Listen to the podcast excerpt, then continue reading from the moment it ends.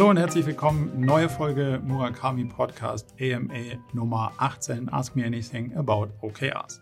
In dieser Folge ging es um die Matrix-Organisation.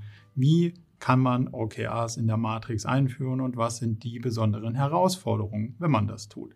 Wir haben uns darüber unterhalten, wie das Timing im OKR-Zyklus aussieht, nämlich Timing im Review und Timing im Planning.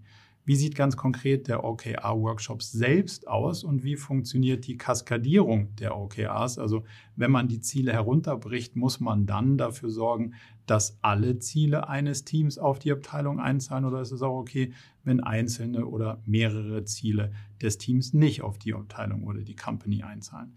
Darüber hinaus haben wir uns mit dem Thema der OKR-Meetings beschäftigt und wir haben die Frage gestellt, wie priorisiert man eigentlich bei zu vielen Baustellen in so einem Change-Prozess eigentlich richtig?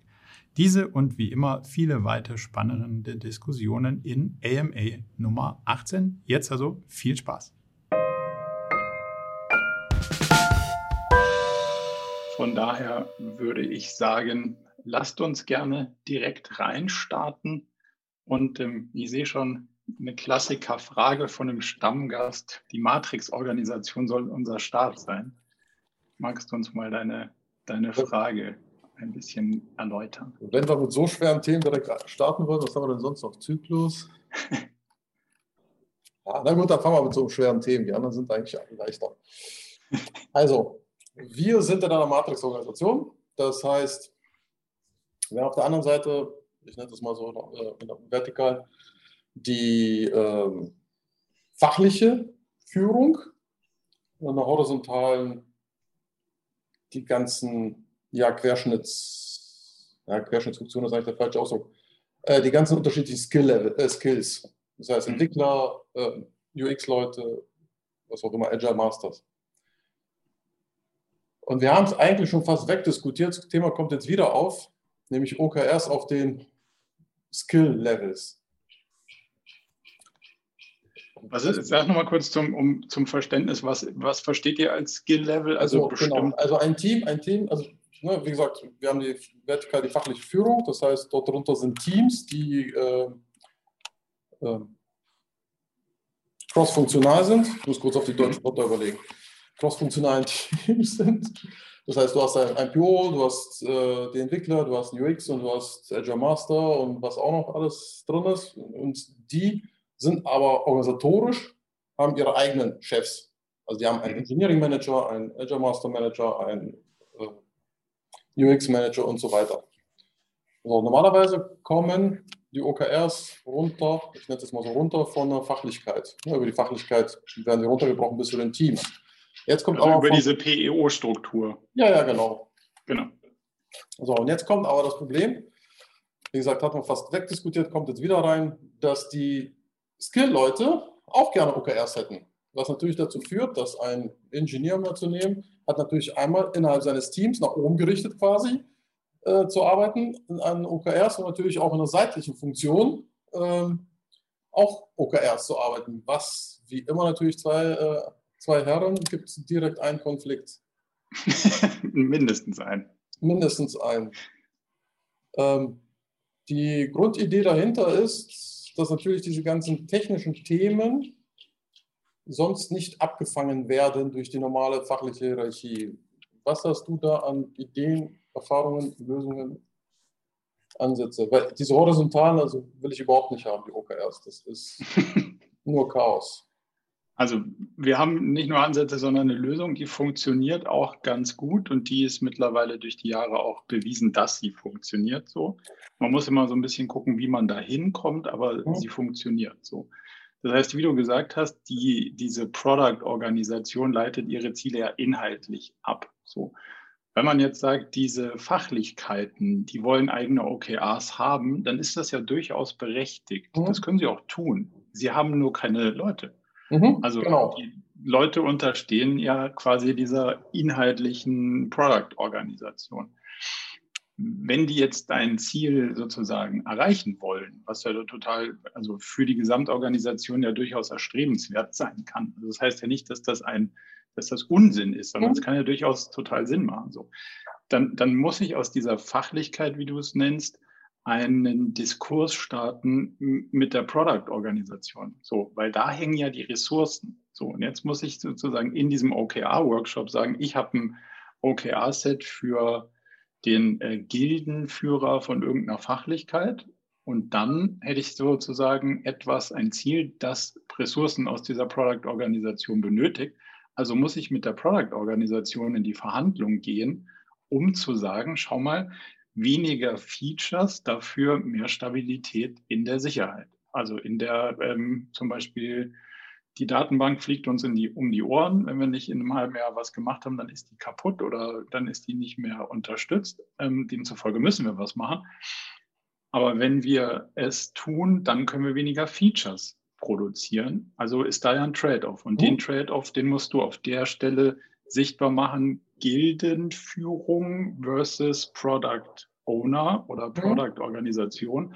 Und diese zwei Instanzen karteln das aus alle anderen gucken zu und sagen, wichtiger ist, wir machen jetzt nur drei Features und dafür machen wir bessere Code-Dokumentation oder wir lernen alle was Neues oder was auch immer dann da inhaltlich dabei wäre. Und im nächsten Quartal machen wir vielleicht fünf Features und nichts aus der ähm, aus diesem funktionalen Bereich oder aus diesem Fähigkeitsbereich, sagen wir es mal so. Und dadurch kommst du ja in den, ähm, in den Zielzustand, dass auf die Personen, die du gerade angesprochen hast, nicht 120, 150 Prozent Anforderungen kommen, sondern eben die Lösung, ah super, es gibt zwar in Summe 200, 300 Prozent Anforderungen, wir haben uns aber in diesem Quartal gemeinschaftlich entschieden, dass das die 100 Prozent sind, die wir, die wir fokussiert durchsetzen mhm. wollen. Und damit lässt du das Problem nicht auf der Arbeitsebene, sondern löst es auf der Management-Ebene, wenn alle Beteiligten am Tisch sind und hier eben die Möglichkeit haben, die Argumente auszutauschen und dann auch die gemeinsame Priorität festzulegen. Und damit kommst du da eigentlich raus aus dem mhm. Thema. Das ist die ähm, einfache Antwort. Zwischen hier und da steht ein Machtverlust. So, das ja. musst du ja, also in, in hoher Wahrscheinlichkeit hatte da jemand vorher eine Menge Schulterklappen und sagt so, ich bin ja jetzt hier aber eigentlich verantwortlich für einen Trupp voll Entwicklerinnen und Entwickler jetzt soll ich hier so Gildenchef sein, aber Chef ohne, also so also tigerloser Zahn, nee, zahnloser Tiger. Das macht mir nicht so Spaß. Ich will schon auch noch meinen Durchgriff behalten. Und da fängt es ja dann an, problematisch mhm. zu werden. Und das muss man einfach mal adressieren. Geht es hier darum, gemeinsam die Lösung zu finden? Wie funktioniert das besser? Dann wäre das gerade, was wir gerade beschrieben haben, der Weg. Oder geht es mir darum, eigentlich meinen Machterhalt irgendwie mhm verteidigen, dann müssten wir das mal beleuchten. Das kann durchaus auch okay sein, aber dann haben wir es zumindest mal klar auf dem Tisch mhm. und wissen, woran wir spielen. So, das sind die, das sind so die Dimensionen, die, die, die ich dir da mit auf den Weg geben wollen würde. Mhm. Okay, gut. Danke. Klingt sinnvoll? Klingt sinnvoll und plausibel, ja, absolut. Und äh, glaubst du, dass das bei den Be Beteiligten sozusagen auf äh, Interesse oder Akzeptanz stößt? Hm. Also könnte schon sein, weil heute ist es halt ein wirklicher Kampf zwischen beiden, wenn es, also zwischen beiden Parteien, wenn sie natürlich vorher abstimmen, das nicht klar definiert ist, transparent ist, ist natürlich der Kampf weg. Und natürlich auch später ja, Eskalation, weil die Person links, rechts nicht mehr. Äh, ich habe eine Sache gelernt die letzten Jahre. Der Konflikt ist nicht weg, nur weil man nicht hinschaut. Also der genau. Konflikt ist ja trotzdem da und die Ressourcen sind trotzdem zu knapp. Man sagt nur, wir auf der Ebene, wo wir es lösen könnten, wollen es nicht lösen. Wir geben es nur jemandem auf den Tisch, der es dann ausbaden muss, weil die Person kann es dann nicht lösen. Weil da kann man nicht sagen, ja, ich mache lieber das statt das. Das ist ja dann quasi nicht lösbar und damit ein Dilemma. Und das wollen wir an der Stelle eben vermeiden. Und mhm. dadurch, dass du den Konflikt ins Sichtbare hebst, kommst du da eigentlich raus. Genau, ja. ja. Passt. Okay. Dankeschön. Gerne. Dann, Thjörn. Ja, ähm, wir haben jetzt quasi unseren ersten OKR-Zyklus bei Testvolt ähm, ja, geschafft und wir haben uns, wir haben gemerkt, dass wir uns ein bisschen überschlagen haben. Wir haben ähm, vier Monate gemacht und jetzt wollten wir noch Reviews machen. Wir sind gerade beim Planning und da ist meine Frage, ähm, wie würdest du denn so einen Zyklus von der Zeit her idealerweise gestalten? Sagt man dann, man macht vier Monate, das Ende ist dann wirklich Ende der Umsetzung, wo die Teams halt Zeit haben und danach macht man Reviews, nimmt sich diesen Monat Zeit, um dann halt Reviews zu machen und Planning zu machen und startet dann einen Monat später? Oder sagst du, eigentlich muss alles in diesem Monat drin sein? Wie würdest du da die Zeitgestaltung idealerweise machen? Also wir sagen, es muss sozusagen nahtlos ineinander übergehen und ich, ich klaue mir aus dem laufenden Quartal etwas von dem hinteren, äh, hinteren Drittel wird zu übertrieben, aber von dem hinteren Sechstel der Zeit wahrscheinlich bei einer Drei-Monats-Perspektive. Da klaue ich mir ein bisschen was, indem ich sage, ich gucke mir die Ergebnisse nicht an, wie sie ganz am Ende wirklich sind, sondern kurz vorm Ende, wie sie mit einer sehr hohen Wahrscheinlichkeit sein werden. So.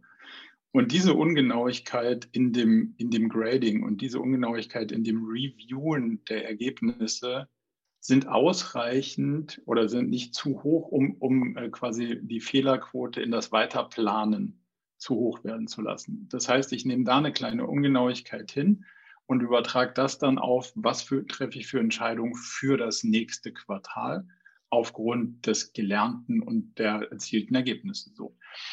Wenn du das auseinanderziehen würdest und sagen würdest, wir machen einen Monat Pause dazwischen, dann hättest du ja einen kompletten Monat, wo, sagen wir mal, die Ressourcen eines Unternehmens in Gänze so ein bisschen ungesteuert investiert werden würden. Weil eigentlich hast du die Ergebnisse ja schon erzielt, die du erzielen wolltest.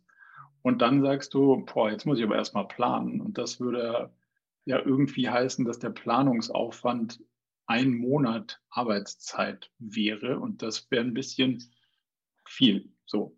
Demzufolge ähm, würde ich das nicht raten, sondern es halt, wie gesagt, so machen, dass es trennscharf ineinander übergeht und ein bisschen von dem vorherigen Quartal ähm, abknapsen, indem ich mit einer Projektion des Ergebnisses arbeite. Ja, danke, Marco. Beantwortet das die Frage schon? Ja, es beantwortet die. Super, kann ich direkt verarbeiten. Danke. Sehr gut. Sehr gut. Dann Daniel. Ja, hallo zusammen. Ähm, ich bin hallo. heute das erste Mal dabei. Erstmal vielen Dank, dass es dieses Format gibt. Finde ich super.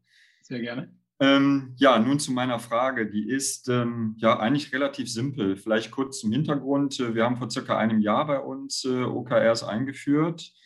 Ähm, noch nicht im ganzen Unternehmen. Ähm, erstmal bei uns in der Abteilung, aber das ist ein kleines Spiegelbild des, äh, des Unternehmens. Also wir haben eine Abteilung mit äh, Untergruppen und Unterteams und ähm, dort testen wir das im Moment so seit, seit circa einem Jahr. Und ich habe eine Frage zum, zum Review-Meeting. Also wir haben quasi einen Zyklus abgeschlossen und jetzt geht es darum, ja, dieses Review-Meeting durchzuführen. Und ähm, wir haben für uns noch nicht so die optimale Agenda gefunden. Ähm, wir kommen oft ins Plaudern. Also es hängt natürlich dann auch von der Moderation ab ne? und, und so weiter, wie, wie streng man da vorgeht. Aber ich habe auch noch nach Google noch nicht wirklich so eine, sage ich mal, so eine Agenda, so eine Punkteagenda gefunden, wie man dort vorgeht und wie viel Zeit man sich insgesamt für dieses Meeting nimmt.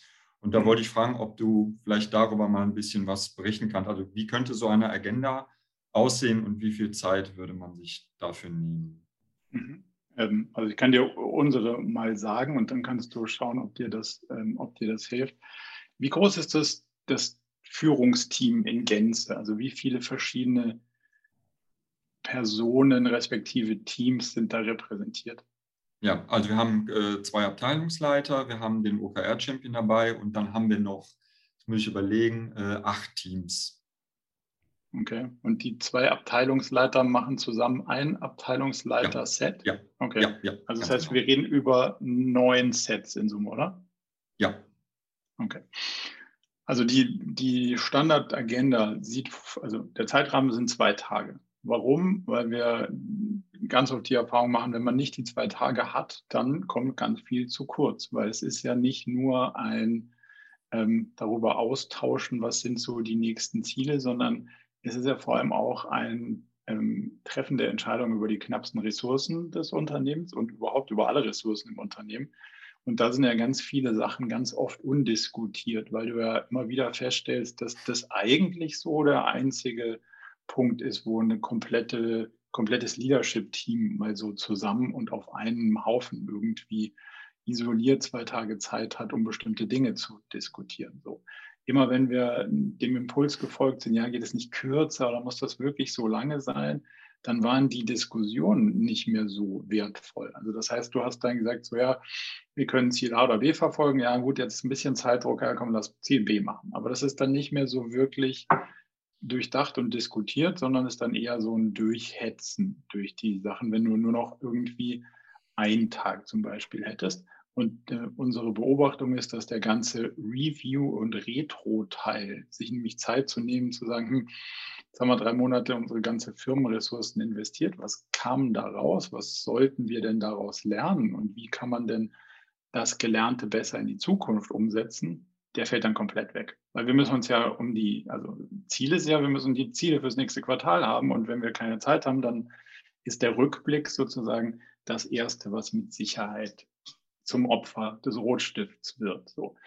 Demzufolge halten wir den, den Rahmen relativ stabil. Und innerhalb des stabilen Rahmens, jetzt gehen wir mal davon aus, das ist kein Einführungsthema, sondern ihr seid da schon drei Meter den Weg runtergegangen, würdest du erst zurückgucken und würdest sagen, wie sind wir denn hierher gekommen und wo sind wir überhaupt angekommen und wo nicht? Und vor allem, was haben wir daraus gelernt? Und der wichtigste Part, und der wird sau oft einfach total unterschätzt oder einfach ignoriert und nicht gemacht, also wie auch immer die Herleitung hier genau ist, weiß ich nicht, aber in der Beobachtung findet es öfter statt. Es wird einfach nicht vorbereitet. So, das ist kein Meeting, wo man ankommt und sagt, ach cool, erster Tagesordnungspunkt, hier steht, wir sollen uns mit der Vergangenheit beschäftigen. Wie war denn das nochmal genau? Sondern das ist genauer vorzubereiten. Also das heißt, ich als, sagen wir jetzt mal, Abteilungsleiter habe irgendwie mir meine Gedanken gemacht. Ich habe mir meine Notizen angeguckt, ich habe die Dokumentation der letzten drei Monate angeguckt, ich habe genauer aufgeschrieben, was hat denn gut geklappt, was hat nicht gut geklappt, was waren denn die Muster, die zu erkennen sind, weil über drei Monate versuche ich ja die, die wöchentliche Diskussion sozusagen zu dokumentieren. Und wenn mich dann einer fragt, ja, wie, wie sind wir eigentlich hierher gekommen und was waren die Ursachen, dann kann ich sie nicht aus dem Kopf und aus dem Stehgreif, sondern ich muss ja versuchen, irgendwie ein Muster zu erkennen in den Sachen, die geklappt haben, die nicht geklappt haben. So. Und das stelle ich in, meinem, in meiner Vorbereitung ja schon sozusagen zum Beispiel meinem Chef zur Verfügung. Und dann macht sich die Person Gedanken darüber, hm, was waren denn meine Beobachtungen, was waren denn meine Rückschlüsse. Und dann werden die Rückschlüsse präsentiert und diskutiert und nicht gemeinsam versucht, irgendwas hinzuschreiben, was man glaubt, gelernt haben zu können. Das ist schon mal der erste Punkt. Also der, der zentrale Teil ist nicht die Agenda, sondern der zentrale Teil ist die Vorbereitung vor der Agenda, nämlich sich damit auseinanderzusetzen. Wenn ich 100 wollte und 30 rauskam und A, B und C versucht habe, was ist der Grund dafür gewesen? Und was ist mein Schluss? Was mache ich damit in der Zukunft? Und diese Sachen muss ich ja für mich so sauber durchdenken und dokumentieren, dass ich die auch belastbar habe, anderen zur Verfügung stellen. Und so kommt ja eine Verdichtung der Erkenntnisgewinne überhaupt erst zustande. Und dann kann ich in dem obersten Leadership-Meeting sagen, so die Verdichtung aller Erkenntnisgewinne der letzten drei Monate könnte so, so und so aussehen auf dem Company-Level. Und dann können wir darüber diskutieren, ob die Ableitung vielleicht aus der einen oder anderen Ecke anders zu betrachten ist. Wenn ich aber nichts sozusagen abgeleitet habe, dann schreiben alle auf und sagen, ja, ja, genau so war's. Und ja, das könnte schon sein. Und dann geht's weiter. Und das ist ja schade, weil das ist dann der, der zentralste Punkt, den man irgendwie verspielt von OKRs, nämlich was zu lernen. So. Also du guckst erstmal in die Vergangenheit, nämlich ähm, wie sind die Ergebnisse zustande gekommen und wie auch nicht. Dann guckst du auf den Prozess. Müssen wir in Prozess irgendwas ändern? Gibt es Meetings, die wir nicht eingehalten haben? Haben wir doch irgendwie noch nicht irgendwie, weiß ich nicht, dem Rat gefolgt, den Businessplan über Bord zu werfen und äh, die Jahresziele nicht mit Geld zu incentivieren? Vielleicht müssen wir das jetzt doch endlich mal machen. So, also diese ganzen Sachen, die man dann im Prozess beobachten kann, zu reviewen und dann zu sagen, so, jetzt haben wir alles gelernt, was es hier zu lernen gab. Daraus haben wir unsere Schlüsse gezogen und jetzt schauen wir in die Zukunft und definieren, jetzt bei dir war es, glaube ich, Abteilungs-OKRs und darunter die einzelnen Team-OKRs. Ja. Und damit gehst du am ersten Tag durch das Abteilungsset und sagst so, wie sieht das in etwa aus? Und am zweiten Tag würdest du durch die, ich glaube, es waren acht unterschiedlichen Teamsets gehen, die vorstellen, Abhängigkeiten untereinander herausarbeiten, diskutieren, wo die Ressourcen nicht ausreichend sind, um entsprechend auf alle Ziele einzuzahlen. Dann zu verhandeln, ist A wichtiger oder B. Ähm, dann nochmal den Checkup zu machen, passt das, was die Teams in den Sets haben, zu dem, was die Abteilung erreichen will? Also kann das Puzzle aufgehen oder fehlt uns jetzt schon ein Baustein? Also das kann man meistens sehen, bevor es losgeht. Wenn ich das dann alles abgeschlossen habe, dann gucken wir da einmal noch drauf und sagen, mit den Ressourcen sportlich, aber machbar. Das ist so das Anspannungslevel, was wir suchen. Also ja, aber geht und nicht ja, total unrealistisch, aber lass die mal machen. So, solltest da schon drauf gucken und sagen, auch nicht überfordern, sondern sportlich, aber machbar. So. Und dann ist der Workshop vorbei. So, und das heißt, damit du diese ganzen Punkte alle abfahren kannst, brauchst du halt saugute Vorbereitung und Zeit. Und deswegen glauben wir, ist es in unter zwei Tagen, wenn du es richtig machen willst, schwierig, das alles durchzugehen. Weil wenn du, siehst ja schon, wenn du acht Sets hast und jedem eine Stunde gibst, was nicht viel ist, dann sind halt schon mal acht Stunden weg. Mhm. Damit ein klareres Bild? Ja, ich glaube, dieser, dieser Hinweis mit der, mit, der, mit der Vorbereitung, wir haben also, ähm, wenn es um die Retro, Retrospektive geht, da haben wir ein, tatsächlich eine gute Agenda gefunden, auch mit einer, einer Vorbereitung, die dann in einem schönen Meeting dann auch immer geendet hat. Und ähm, das haben wir bisher so intensiv in dem, in dem Review-Meeting nicht gemacht. Und ich glaube, das war nochmal ein guter Hinweis, über den ich jetzt noch mal ein bisschen detaillierter nachdenken muss, wie das dann tatsächlich konkret dann bei, bei uns aussieht. Aber ähm, das würde ich dann mal angehen. Mhm. Also das ist ein Arbeitsmeeting, in dem man vorhandene Ergebnisse diskutiert. Und es ist kein Brainstorming, wo man sagt, cool, dass wir jetzt hier sind. Ähm, was machen wir jetzt mit der Vergangenheit und der Zukunft? Und das ist ein schon essentieller Teil, damit die Agenda dann A zeitlich aufgeht und B wertvolle Ergebnisse bringt. Prima. Passt? Ich danke dir. Vielen Sehr Dank. Sehr gerne. Daniel. So, hallo zusammen. Ich äh, bin Danielle, arbeite im Marketing für einen Versicherungskonzern, so dass ihr ungefähr wisst, wo ihr mich hin verorten könnt. Und ähm, ja, wir haben mit einer kleinen Pilotgruppe angefangen, mit OKRs zu arbeiten, sind also jetzt noch Rookies äh, in dem Gebiet sozusagen.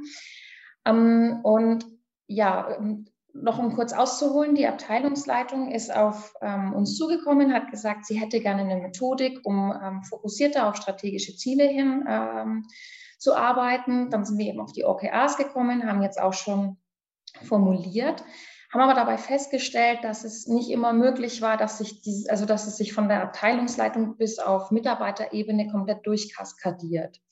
Mhm. Und da ist meine erste Frage, ist Kaskadierung immer alles oder muss, äh, also muss das nicht unbedingt sein? Ich bin mir da selbst nicht so sicher, weil ähm, die eine Seite war sehr enttäuscht, dass es nicht aufeinander eingezahlt hatte. Und ähm, die Mitarbeiter wiederum hatten gesagt, sie, sie können gar nicht teilweise vielleicht mehr formulieren, beziehungsweise finden auch nichts, was darauf einzahlt, so auf Anhieb. Hm. Hm. Ich versuche es mal generell zu beantworten. Also wenn du dir das so als so Pyramide vorstellst, dann fallen von oben die wichtigsten Themen runter. So, das heißt, darunter da kann ich in der nächsten Ebene der Pyramide durchaus ein Zielset haben, was ein bisschen über den Rand der Pyramide hinausragt. So. Das heißt, wenn ich weitere sinnvolle Ziele finde, die nicht zwingend gerade im Company-Fokus stehen, dann ist das in Ordnung, wenn die aus meiner Rolle herauskommen. Also wenn, wenn ich eine Verantwortung, also Rollen hängen ja mit Verantwortung zusammen. Das heißt, wenn ich eine Verantwortung übernommen habe und sage, das ist meine Rolle hier im Unternehmen, daraus resultiert folgendes Ziel, dann ist das ja berechtigt. Also das würde ja keinen Sinn machen, das wegzulassen. wenn es meiner Rolle entspricht und Sinn macht. Aber die Argumentation ist, ich kann das zusätzlich tun, wenn ich die Sachen, die aus meiner Rolle heraus am sinnvollsten möglich wären, um die Fokusthemen zu unterstützen. Wenn ich dann noch Platz habe, kann ich zusätzliche Ziele verfolgen. Was nicht valide ist, ist zu sagen, cool, was ihr euch da oben überlegt habt, ist mir aber ziemlich egal. Ich mache was anderes und sage euch dann, ich hatte keine Zeit, die Sachen da irgendwie zu verfolgen, weil ich hatte ja selbst schon was vor. Dazwischen ist ein schmaler Grad. So. Und das heißt auch nicht, ein Chef, eine Chefin gibt hier irgendwas vor, sondern wir versuchen ja aus einer äh, Gesamtperspektive herauszufinden, was bringt denn das gesamte Unternehmen am schnellsten, am weitesten nach vorne so? Und wenn wir sagen, das haben wir geschafft, in den OKR-Sets, die ganz oben sind, zu finden und zu formulieren, dann ist bitte der Rest irgendwie guter Dinge und sagt ja, das stimmt schon. Also tue ich alles, was ich tun kann, um das, was da steht, positiv nach vorne zu bringen. Und wenn ich dann gar nicht mehr dafür tun kann und aber immer noch Zeit habe und aus meiner Rolle heraus und mein, aus meinen eigenen Fähigkeiten heraus noch Ziele verfolgen kann, die da zusätzlich noch sinnvoll sind, dann auf jeden Fall, aber eben nicht umgekehrt. Und so ist die Kaskadierung zu sehen. Also es gibt eine Priorisierung vor, zunächst das, was darunter kommt und dann alles andere, so viel eben noch sinnvoll reinpasst. Mhm. Auf das vielleicht noch ein Satz dazu auf Mitarbeiterebene runterzubrechen, ist nicht immer sinnvoll so. Also zum Beispiel ist es nicht sinnvoll, wenn Personen an der Maschine stehen. Da macht es natürlich nicht so viel Sinn. Es ist auch nicht so sinnvoll, wenn ein Team mit Scrum arbeitet, weil das Scrum-Team hat ja schon Scrum. So, da würde ich nicht auf Personenebene OKRs anwenden, sondern würde ich auf der Teamebene aufhören und von der Teamebene dann Scrum weitermachen so, wenn du Customer Care hochgradig repetitive Prozesse hast, dann hat das Customer Care Team wahrscheinlich sinnvollerweise ein OKR-Set, aber nicht jeder Agent. Mhm. Das gepaart mit der Logik von, was von oben kommt zuerst und dann auffüllen mit, was noch reingeht, das dürfte dir eigentlich so eine gute Regel geben, dass das eigentlich immer Sinn macht, das Set so zu befüllen, und so halt die sinnvollsten Durchmischungen zustande kommen, was in dem Set enthalten ist. Mhm. Ich glaube, unsere Schwierigkeit ist, dass die ähm, Bereichsleitung gesagt hat, naja, sie möchte jetzt die Methodik mal verproben eben für mindestens ein Jahr ähm, und will dann ähm, den Erfolg für sich darin bewerten, dass die Mitarbeiter die Methodik anwert, anwenden können und ähm, sie auch für gut befinden. Und hat dann gesagt, also jetzt legt mal los. Ähm, und dann hat sich eben diese kleine Pilotengruppe gegründet und dieser Gruppe steht auch ein Abteilungsleiter voran und der hat dann natürlich Handlungsfelder definiert. Ähm, und darauf einzahlen sind ganz viele OKRs entstanden, aber eben nicht alle. Und ich glaube, das ist so unsere Schwierigkeit gerade. Also so die Bereichsleitung, die sagt, ja, ja, probiert mal aus, wie ihr euch damit fühlt. So. Ich will eigentlich erstmal wissen, wie findet ihr die Methodik und ist es was für uns? Und unten drunter versuchen wir tatsächlich schon ans Eingemachte zu gehen. Und dadurch ist wahrscheinlich hm. entstanden, dass es nicht alles aufeinander einzahlt. Das, also es klingt danach, dass da, dass da auf jeden Fall Potenzial dafür ist, dass es so ist, wie du sagst. Ähm, die Frage, also da stellen sich mir so zwei Fragen. Die eine Frage ist, warum macht dann der Bereich nicht mit? und was vor. Also ist ja immer so ein, ich habe total Lust, dass ihr ein Tool ausprobiert, aber ich habe keine Lust, das Tool auszuprobieren. Das ist ja so eine komische Haltung. Mhm. Also wenn ich davon, also wenn ich will, dass du davon begeistert bist, bin ich in der Regel gut beraten, wenn ich es begeistert vormache und nicht dir hinstelle und sage, kannst du das mal begeistert ausprobieren? So. das, ist mein, das ist so meine Erfahrung. Trotzdem kommen ganz viele auf die Idee so, ja, cool, ich habe das mal gelesen, ich delegiere das mal und das soll mal irgendjemand jetzt testen. Es ist halt nicht ein Hammer und, ein, und eine Bohrmaschine und man kann da nicht irgendwie ein Tool testen, sondern es ist halt ein ganzheitliches Leadership Framework. Und wenn der oberste Teil da nicht wirklich interessiert mitmischt, kommt es eben zur Abweichung. Das heißt, andere, die sich darunter bemühen, möglichst ganzheitlich die Realität abzubilden und zu steuern, kommen ins Straucheln, weil von rechts, von links, von oben, von unten noch ähm, ja, sozusagen Strömungen dazu kommen, die eben in diesem OKR-Set nicht berücksichtigt werden können, weil die anderen nicht mitströmen, sondern so ihr eigenes Ding machen. Also das ja immer so ein bisschen der, der, ähm, der schwierige Teil bei so einem Versuchsaufbau. Die zweite Frage ist, warum muss man testen, was schon bewiesen ist? Aber das kann jeder für sich selber entscheiden, ob man Sachen, die irgendwie mittlerweile, sagen wir mal, international relativ gut ausgereift sind und in Deutschland durch alle Branchen rauf und runter ähm, ausreichend durchgetestet wurden. Ob man das jetzt dann immer noch mal verproben muss, ob es auch wirklich funktioniert, ist so eine Frage, ja, habe ich keine Antwort zu, aber kann man ja für sich selber mal drüber nachdenken. Ja, nein, also äh, die Methodik zweifeln wir in keinem Fall an, nur ob sie das Richtige für uns und unseren Alltag ist. Darum geht es eher. Und deswegen probieren wir es jetzt mal aus weil ähm, unser Bereich 120 Mitarbeiter umfasst und wir eben nicht wissen, lässt sich das jetzt so auf alle immer ausrollen im Alltag. Deswegen hat sich die kleine Gruppe gegründet. Und die Bereichsleitung ähm, geht schon voran, aber eben mit dem Ziel, diese Methodik zu verproben für uns und auszuprobieren. Das ist, vielleicht hatte ich mich da falsch ausgedrückt, sorry. Ähm, das ist eher so der ja, Unterschied.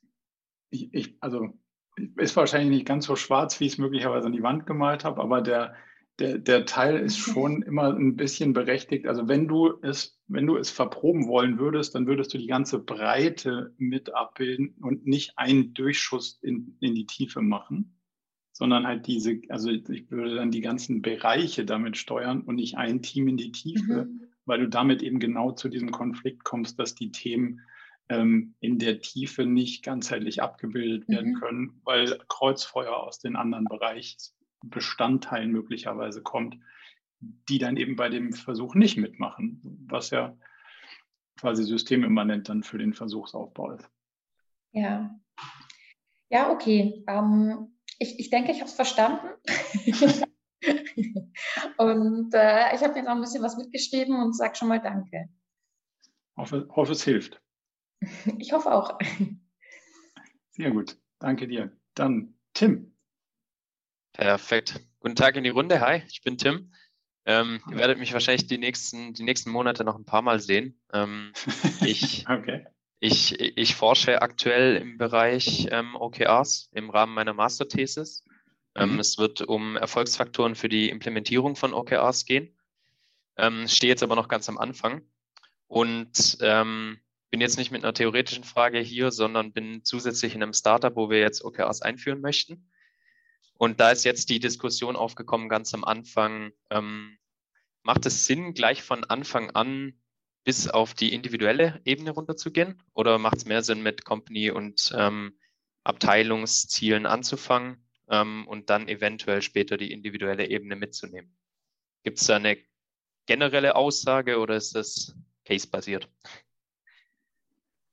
Mein erster Impuls wäre zu sagen, es kommt drauf an. Die Frage ist, wo drauf? Also, schau, ich würde sagen, ein Startup ist ein guter Indikator dafür, dass man den Gas hier wieder auf den Tisch legt und sagt, das können die schon verkraften. Also ist die Frage eher, macht es überhaupt Sinn, OKRs auf das Teamlevel darunter auszurollen oder auf das persönliche Level oder nicht? Und wenn die Antwort ist ja, dann so schnell wie möglich. Und da würde ich dann in einer, in einer Startup-Struktur eher nicht zurückhalten, in einer Konzernstruktur, wo du ein Change-Thema am Hacken hast, dann musst du wahrscheinlich eher ein bisschen vom Gas gehen, um das Thema nicht zu verbrennen und die Leute nicht zu verlieren. Aber, also ohne das Startup jetzt zu kennen, aber mal unterstellt, dass da entsprechende Startup-Dynamiken vorherrschen, wäre es eher, ähm, eher ratsam, so schnell wie möglich das ganze Team dahinter zu kriegen, weil es da ja eher hilft, Orientierung zu schaffen, die eine Million Impulse, die von rechts und links kommen, so ein bisschen zu sortieren und, und sich die Karten zu legen, wo die knappen Ressourcen am besten investiert sind. Ähm, viel spannender ist die Frage zu beantworten, wo macht es wirklich Sinn, runterzubrechen und wo ist es vielleicht, also wo sind persönliche OKRs nicht hilfreich? So zwei, drei Felder hatten wir ja gerade schon. Ähm, also richtig produzierendes äh, Team zum Beispiel nicht, ein richtig Scrum-Team nicht. Ähm, das wären so die, die Themenfelder oder ein hochrepetitives Team wie Customer Care wahrscheinlich auch nicht auf Personenlevel. Ähm, und wenn du das dann für dich durchdekliniert hast, wo du auf dem Teamlevel zu Ende bist und wo du zum Beispiel in einem Marketing-Team, dann gibt es vielleicht ein Performance-Team oder ein SEO-Team oder SEO-Personen oder so darunter. Wenn du dann sagst, okay, bei denen macht es total Sinn, da sind die Aufgaben heterogen und damit habe ich auch einen guten Benefit, das auf Personenlevel runterzubrechen, dann würde ich das so schnell wie möglich machen. Mhm. Okay. Ja, also die zwei Hauptteams oder wo die meisten Leute drin sind, ist tatsächlich einmal Entwicklung, die aber mit Scrum schon arbeiten. Da höre ich raus, mhm. macht eher keinen Sinn. Ähm, und das andere ist dann so eine Mischung aus Sales und Marketing. Aber macht das dann Sinn, wenn man verschiedene Teams hat, bei der, beim einen Team auf die individuelle Ebene runterzugehen und beim anderen nicht? Ja, also okay du, du hast ja den, den Verdichtungsstand bei allen gleich. Also das heißt, auf Teamebene haben wir ja die Möglichkeit, crossfunktional zu arbeiten und zu sagen, hey, mein Team braucht von deinem Team Folgendes und du sagst, nee, ist nicht drin, weil wir machen was anderes. So, den Benefit habe ich ja. So, wenn jetzt dein Team kein Benefit von Personal OKRs hat, weil du Scrum hast, mein Team als Marketing-Team allerdings schon, spricht ja nichts dagegen, dass ich es tue und du nicht, mhm. weil wir haben ja dann jeder unseren unterschiedlichen Benefit in der kleinen Organisation und wir haben aber die verdichteten Inhalte auf der, auf der Metaebene, über die wir uns dann company-übergreifend oder teamübergreifend an der Stelle austauschen können und unsere Entscheidung treffen können. Okay, top. Das hilft extrem weiter. Danke dir. Ähm, die zweite Frage, die ich noch hatte, war bezüglich der Status Update-Meetings nächstes Mal. Ähm, unser Gründungsteam hat OKRs schon mal benutzt ähm, und fand da vor, vor allem den großen Kritikpunkt, dass sie nicht wussten, worüber sie in den Status-Updates reden sollen, weil die Meetings immer gleich und langweilig verlaufen sind, die keinen Mehrwert gesehen hatten. okay. ähm, deswegen jetzt ganz konkret die Frage, wie bindet ihr diese Status-Updates nach Best Practice in den, in den Arbeitsalltag ein, ähm, mhm. dass es möglichst interessant und produktiv ist? Bei uns gibt es keine Status-Updates. Oder, okay, oder wie bindet ihr die ein, sag mal so? Aber das, das ist ja der entscheidende Punkt. Also genau deswegen gibt es keine Status-Update-Meeting, weil wir festgestellt haben, dass sie total langweilig und unproduktiv sind. So. Also die, dein Forschungsergebnis ist valide an der Stelle. Oder wir haben das gleiche Ergebnis produziert deswegen glauben wir, der, der Status gehört ja nicht in das Team-Meeting, sondern der Status gehört in ein vorbereitetes OKR-Set, mit dem ich mich dann zu meinem One-on-One -on -One treffe und sage, schau, weil der Status hier so ist und an der Stelle geht mein Confidence-Level runter, habe ich eine Analyse getroffen und die drei Punkte sind dafür relevant. Und bei dem Punkt würde ich vorschlagen, wir haben A, B und C als Lösungsoption. Mein Vorschlag wäre, Weg B zu gehen. Was ist deine Perspektive darauf? So, dadurch wird aus einem, ja, ich glaube, es läuft alles, totlangweiligen Status-Update-Meeting, ein Meeting, wo du sagst, hey, das ist ein Arbeitsmeeting, weil wir haben vorbereitet, wo es nicht läuft. Wir haben die relevanten Informationen rausgearbeitet, die es zu teilen gilt. Wir haben rausgearbeitet, welche Lösungsoptionen es gibt und wir haben rausgearbeitet, welche Meinung wir zu den Optionen haben. So, das ist schon mal ein harter Schritt, da anzukommen, weil das ist nämlich echt Arbeit. Wenn du das aber hast, dann kommst du an und sagst, schau, die drei Sachen sind hier die Probleme. Zu der Sache eins habe ich folgende drei Lösungsszenarien. Kennst du noch ein anderes? Oder kennt hier im Raum, weil es ja ein Teammeeting in der Regel, kennt hier im Raum jemand noch ein anderes? Wenn nicht, ich wäre für A aus folgenden Gründen. So. Das heißt aber für dein Team, wir können es nicht so rummachen und nicht, sondern so. Und für dein Team heißt es, du kriegst dein Ergebnis später. Und für das andere Team heißt es, ähm, von dir brauche ich ein bisschen mehr Unterstützung als vorher gedacht. Und jetzt geht die Diskussion los.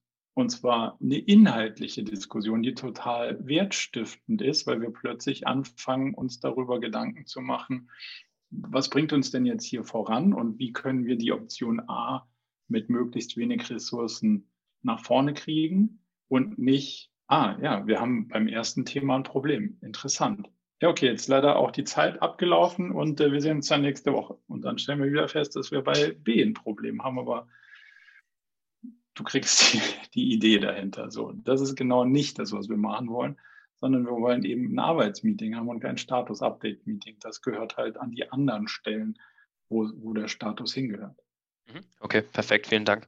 Das Einzige, was jetzt bei mir noch übrig blieb, war, du hattest jetzt einmal One-on-Ones erwähnt und einmal dann gemeint, dass es meistens Team-Meetings sind.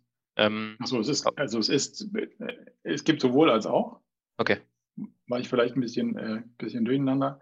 Ähm, es gibt sowohl ein One-on-One als auch das Team-Meeting, aber wenn du in deinem One-on-One sitzt und dir langweilig wird, dann ist er noch schlimmer. Also ich ging jetzt mal davon aus, dass du das Team-Meeting meintest, weil dann, dann müsste es in der Regel am Gesprächspartner liegen, wenn das One-on-One -on -One langweilig ist.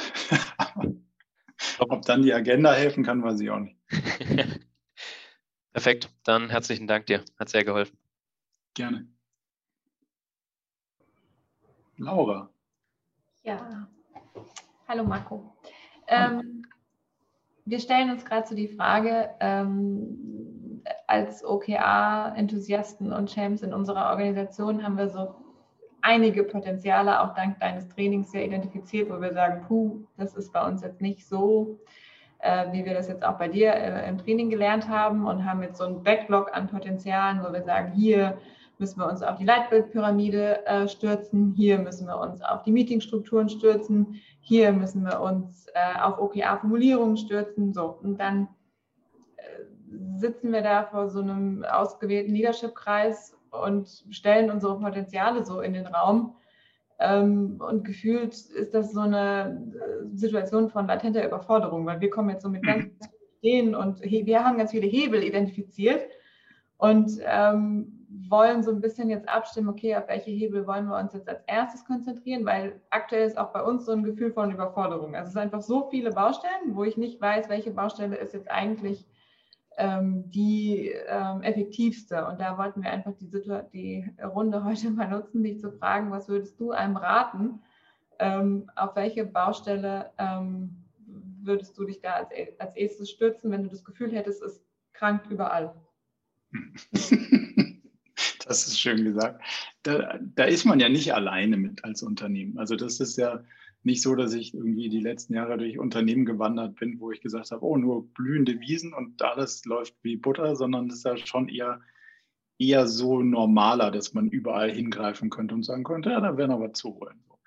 Von daher darf man sich erstmal nicht erschrecken lassen von der Tatsache, dass es so ist, sondern es halt als Teil der Übung nehmen. Da, da, wird was zu tun sein an ganz vielen Ecken und du wirst immer irgendwo noch was holen können. Und wenn du an der Seite fertig bist, kannst du wahrscheinlich an der anderen Seite wieder anfangen. Hm.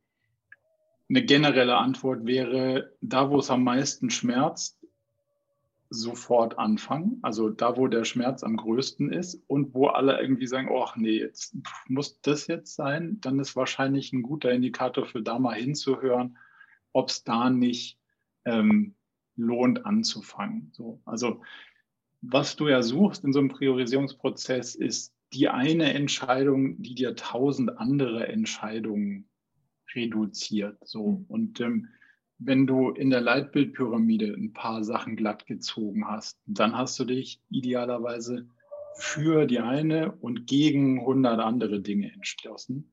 Dann kannst du damit schon mal eine Menge Komplexität aus dem OKR-Game rausnehmen, weil du sagst, das wäre alles ganz spannend, ist aber nicht unsere Strategie, lassen wir deswegen liegen und deswegen habe ich schon mal einen großen Anteil an Themen aussortiert. Genauso mit dem Thema, ja, Vision bräuchten wir jetzt mal, aber puh, ist jetzt uns irgendwie gerade zu anstrengend. Muss man halt die Frage stellen, ja, aber was muss man denn sonst haben als Top-Management, außer irgendwie eine klare Vorstellung, wo der Laden so hinläuft? So, wenn ich das nicht kommunizieren kann, brauche ich mich auch nicht wundern, wenn der Rest vom Laden irgendwie denkt, ah, weiß nicht, irgendwie läuft nicht so. Also läuft zumindest mal nicht rund. Also fühlt sich nicht, ähm, fühlt sich nicht gut an, weil wenn ich nicht genau weiß, wo ich anfangen soll, weil ich nicht weiß, was, was am wichtigsten ist, dann, dann kommt ja dieses Überforderungsgefühl. Wenn du sagst, boah, wir haben so viel zu tun, aber ich kenne ja den Grund, warum wir das machen und demzufolge kann ich die Themen auch sortieren, dann wird es ja einfacher, das Gefühl zu entwickeln, ich habe jetzt die richtigen Themen angefasst und die anderen waren zwar auch noch gut und wichtig, aber für, für den Moment nicht so dringend, dass ich sie jetzt hätte machen sollen. So. Das ist so ein bisschen die generelle Antwort. Ähm, Du hast so ein bisschen ja gesagt, Leitbildpyramide, digitale Heimat, Formulierung, Meetingstruktur etc. Also das ist ja so eigentlich fast der ganze, ja, ist so, ist so der, der ganze Blumenstrauß. Ich würde das Thema dann versuchen, von oben nach unten aufzuräumen. So, ich habe schon zahlreiche OKR-Workshops auch flippen lassen und habe die zu Leitbild-Workshops gemacht, weil ich gesagt habe, können wir zwar alles machen jetzt, wir können auch noch die nächsten 18 Monate an OKR-Formulierungen rumwursteln. Das ist aber nicht da, wo es wirklich wehtut, sondern es ist da, wo es wirklich wehtut, nicht zu wissen, ob wir grundsätzlich links oder rechts abbiegen wollen. Und das, also die Feinheit, die du aus den OKR-Formulierungen rausholst, ist ja nichts im Verhältnis gegen die grundsätzliche Himmelsrichtung, die du oben falsch einprogrammiert hast. Also von daher würde ich, würde ich die Themen der Reihenfolge nach von oben nach unten versuchen anzugehen, je nachdem, wie groß die Bereitschaft da ist, dir zuzuhören. Ja. Wie groß ist die Bereitschaft denn da, die, die Themen ihrer Wichtigkeit nach anzugehen? Das mit der Leitbildpyramide, das wurde schon verstanden. Das haben wir im letzten Quartal auch ähm, sehr strapaziert und haben da echt Fortschritte gemacht. Ähm, sind so ein bisschen mhm. zurückgefallen, weil wir ein Tochterunternehmen sind und irgendwie ist uns so vom äh, Konzernvorstand so der Stecker gezogen worden. Wir bräuchten hier keine eigene Vision so nach dem Motto, äh, es gibt hier was für alle und da sollen wir uns mal hinten anstellen und da kommt dann was, machen wir dann irgendwie eher aus der wirklichen Konzernspitze heraus, aber da, da haben wir halt nichts. So, dann sagen wir halt, okay, also eigentlich unsere eigene Leitbildpyramide muss in der Schublade verschwinden, weil wir irgendwie da einen auf die Finger gekriegt haben.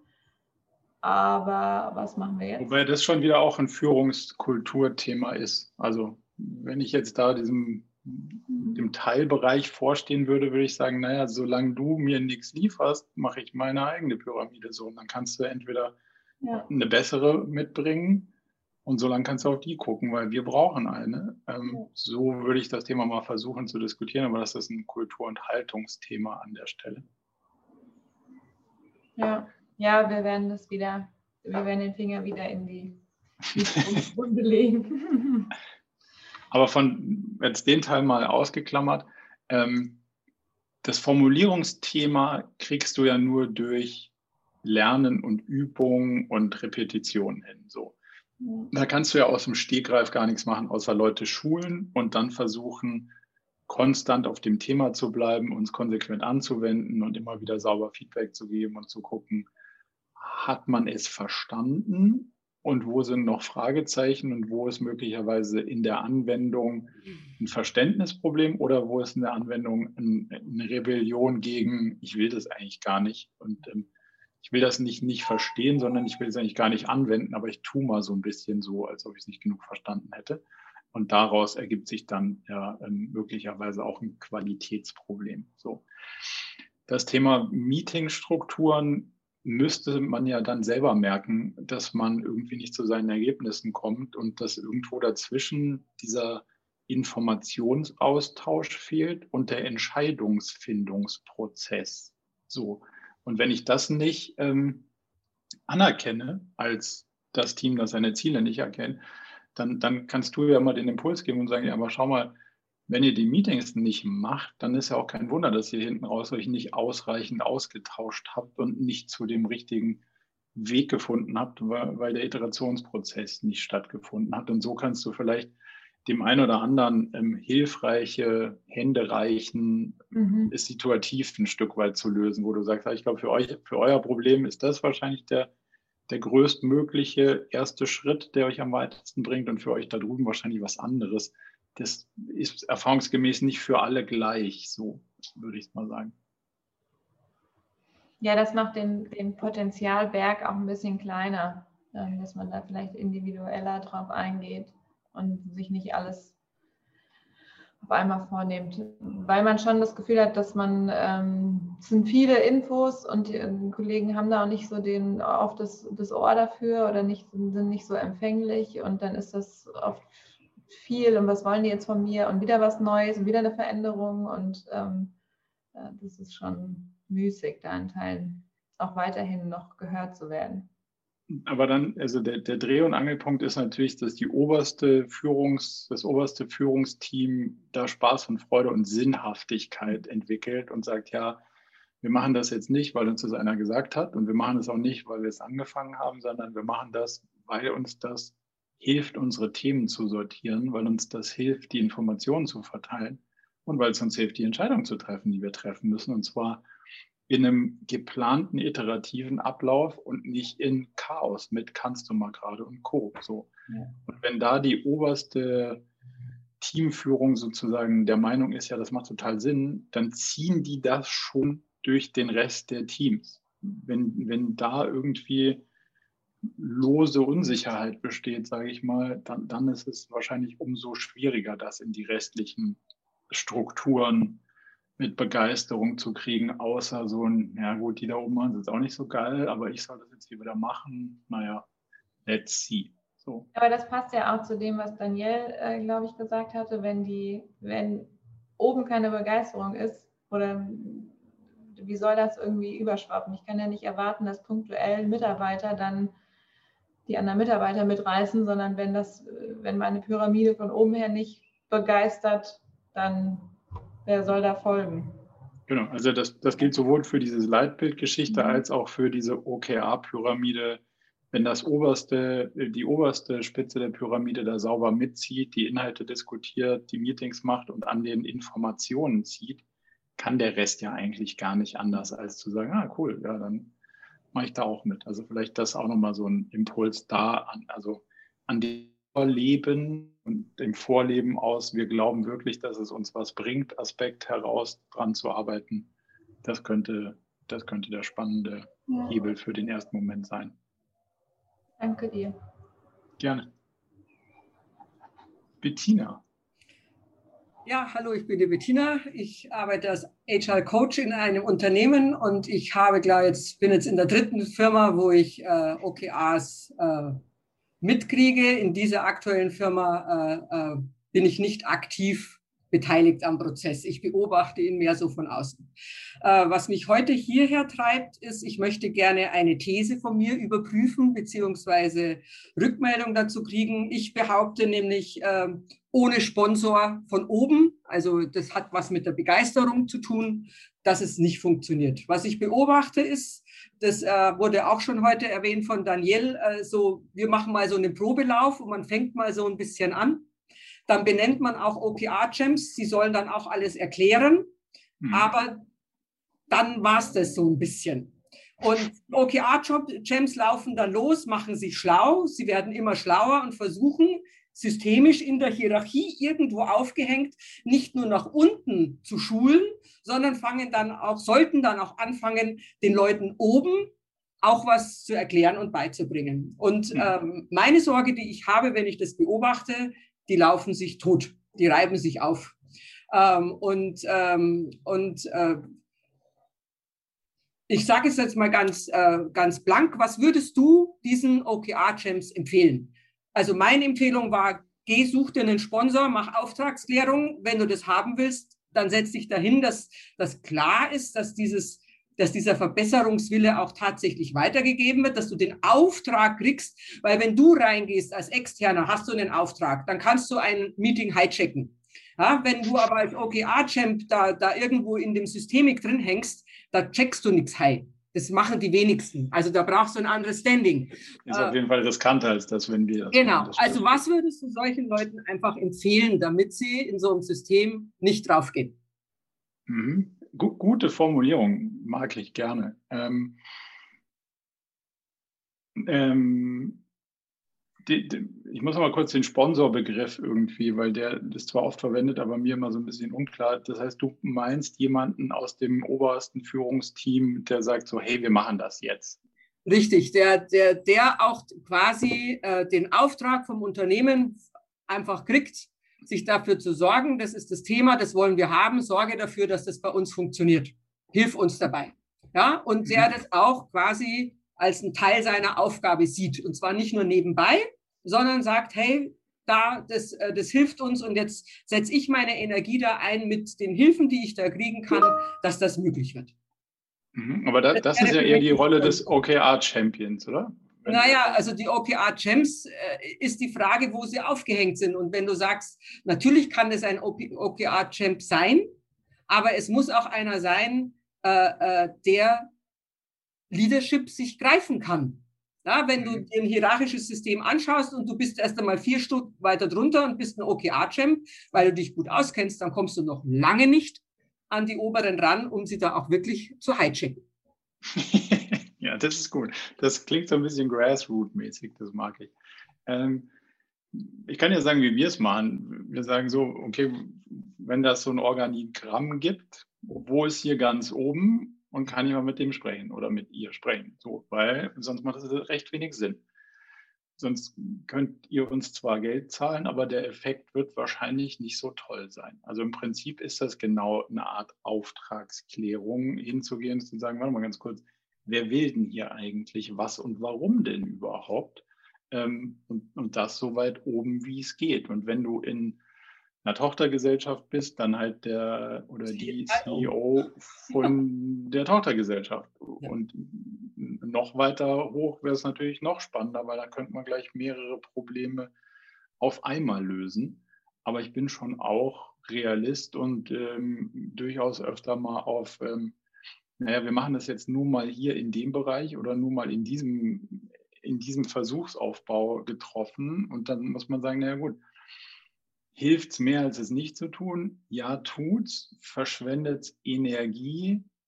Und wer es anders besser? Ja, verschwendet Energie und wer anders besser? So. Naja gut, aber da würde ich dann nochmal einhaken, wenn du sagst, weil das ist da auch passiert, wir machen es erstmal in, in einem Bereich und das kann man jetzt als gut oder schlecht nehmen, aber das ist die Wahl des Unternehmens.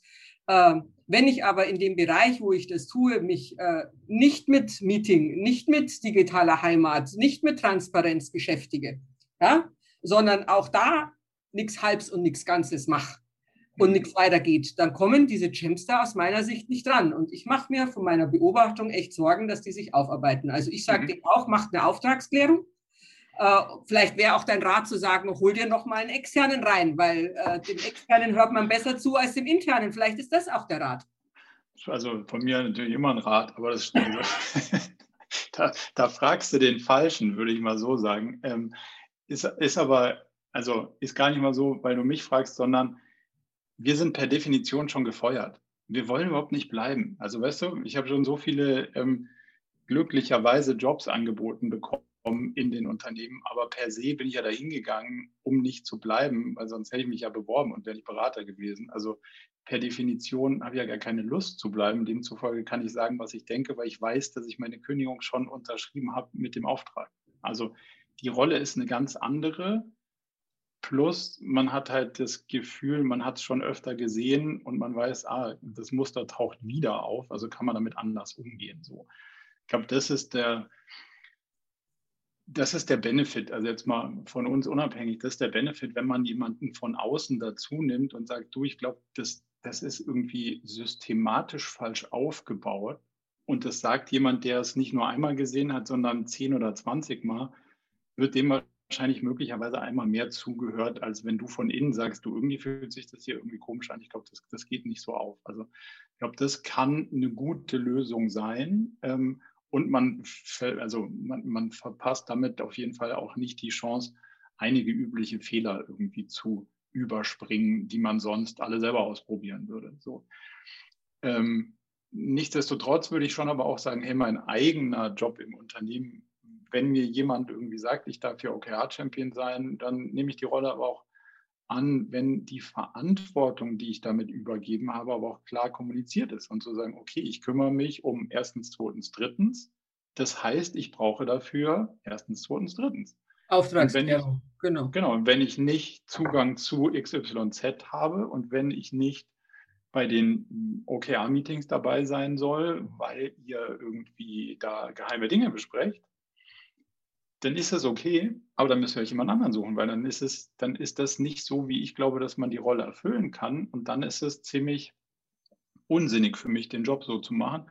Dann sage ich lieber Danke für das Angebot. Ähm, such doch, frag doch nochmal jemand anderen. Also ich würde es an der Stelle nicht weitermachen wollen. Das heißt, das hat schon auch was mit deiner eigenen Haltung zu tun, ähm, ob du die Windmühlen irgendwie attackierst oder nicht, oder ob du sagst, schau, Ich glaube, so macht es nicht so viel Sinn, wenn erstens, zweitens, drittens eintritt. Und das heißt, wir haben Bayern auf der Leadership-Ebene, wir arbeiten offen und transparent, wir reden wirklich über die Themen und wir wollen auch wirklich, dass OKR als agiles Führungssystem wirkt und funktioniert mit all seinen Ableitungen daraus, dann habe ich voll Bock darauf und dann bin ich mir auch bewusst, dass es ein anstrengender Weg ist, den ich aber auch gerne gehen will. Wenn erstens, zweitens oder drittens nicht erfüllt wird, dann glaube ich, ist das Energieverschwendung. Mein Leben ist zu kurz, um meine Energie zu verschwenden. Dann habe ich da keine Lust drauf. Wenn ihr das so machen wollt, ist das euer Ding. Aber dann wäre ich raus. So. Und das kann ja jeder für sich selber sagen, als interner oder externer. Und dann kann man auch damit holst du, glaube ich, die Verbrennungsgefahr deutlich runter. Also das ist ja was mit, wie bist du selber, also wie gehst du selber mit unrealistischen Herausforderungen um und sagst so, das ist nicht mein Problem, das ist euer Problem. Und ich löse euch das nicht. So. Weil und danke, dass du das sagst. Äh, das äh, sind, glaube ich, in anderen Worten meine Worte und ich glaube, sie kommen gut an. das freut mich. Ich bin, ich bin immer zu haben für so ein bisschen Leadership-Bashing, obwohl ich ja immer mitten, mittendrin bin, statt nur dabei. Aber also grundsätzlich da, glaube ich, also da sind schon also, einige Probleme. Da würde ich sagen, ich möchte das nicht zu einem Leadership-Bashing äh, äh, ähm, gestalten lassen, weil die erfüllen sich auch Bedürfnisse und die haben auch gute Gründe für ihr Verhalten. Absolut. Nur wenn, das, wenn diese guten Gründe dafür sorgen, dass sich andere daran abarbeiten, äh, äh, dann, dann gibt es auch so diesen Bereich mit Selbstfürsorge. Dafür muss ich die anderen nicht wäschen. Also ich möchte lieber die Absolut. versorgen mit der Kraft, die, äh, die, die, die sich da aufreiben. Weil die anderen müssen es lernen irgendwie, aber nicht aufgrund der Kraft von OKR-Champs, die, die sich da dran einfach aufarbeiten. Aber bin ich, bin ich total bei dir und würde auch, wie gesagt, also dieser Auftragsklärungspart ist, ich, ich nehme die Rolle nur an, wenn bestimmte Bedingungen gegeben sind. Ich glaube, das kann jeder im Unternehmen für sich selber machen und irgendwann dann auch einen Strich ziehen und sagen, hey, coole Erfahrung bis hierhin und ja. vielleicht geht es woanders weiter. Danke, damit bin ich gut satt. Super, danke dir. Auftrag erfüllt. Ha? Top, danke. Ich denke, dann geht es mit Sarah weiter. Hi, erstmal vielen Dank. Ähm, ich bin gerade äh, in einem Bundesministerium für fünf Monate, um hier agiles, modernes Arbeiten ähm, zu verankern oder einzuführen. Und merke, dass so das Thema Ziele überhaupt kein Thema ist. Also Komisch, das wundert mich jetzt. Also, nur und, begrenzt. Bin so ein bisschen irritiert und dann habe ich mir gedacht, naja, es geht ja um agiles Arbeiten, vielleicht dann OKRs, aber ich kenne mich ehrlich gesagt selber noch nicht so richtig damit aus und dachte, ich höre mir jetzt mal an, was hier so passiert. Ähm, merke aber auch, dass es doch alles viel größer und komplexer ist und wahrscheinlich nicht so niedrigschwellig äh, eingeführt werden kann. Und ich habe auch verstanden, es macht jetzt keinen Sinn, erstmal nur mit einem Team zu starten oder so.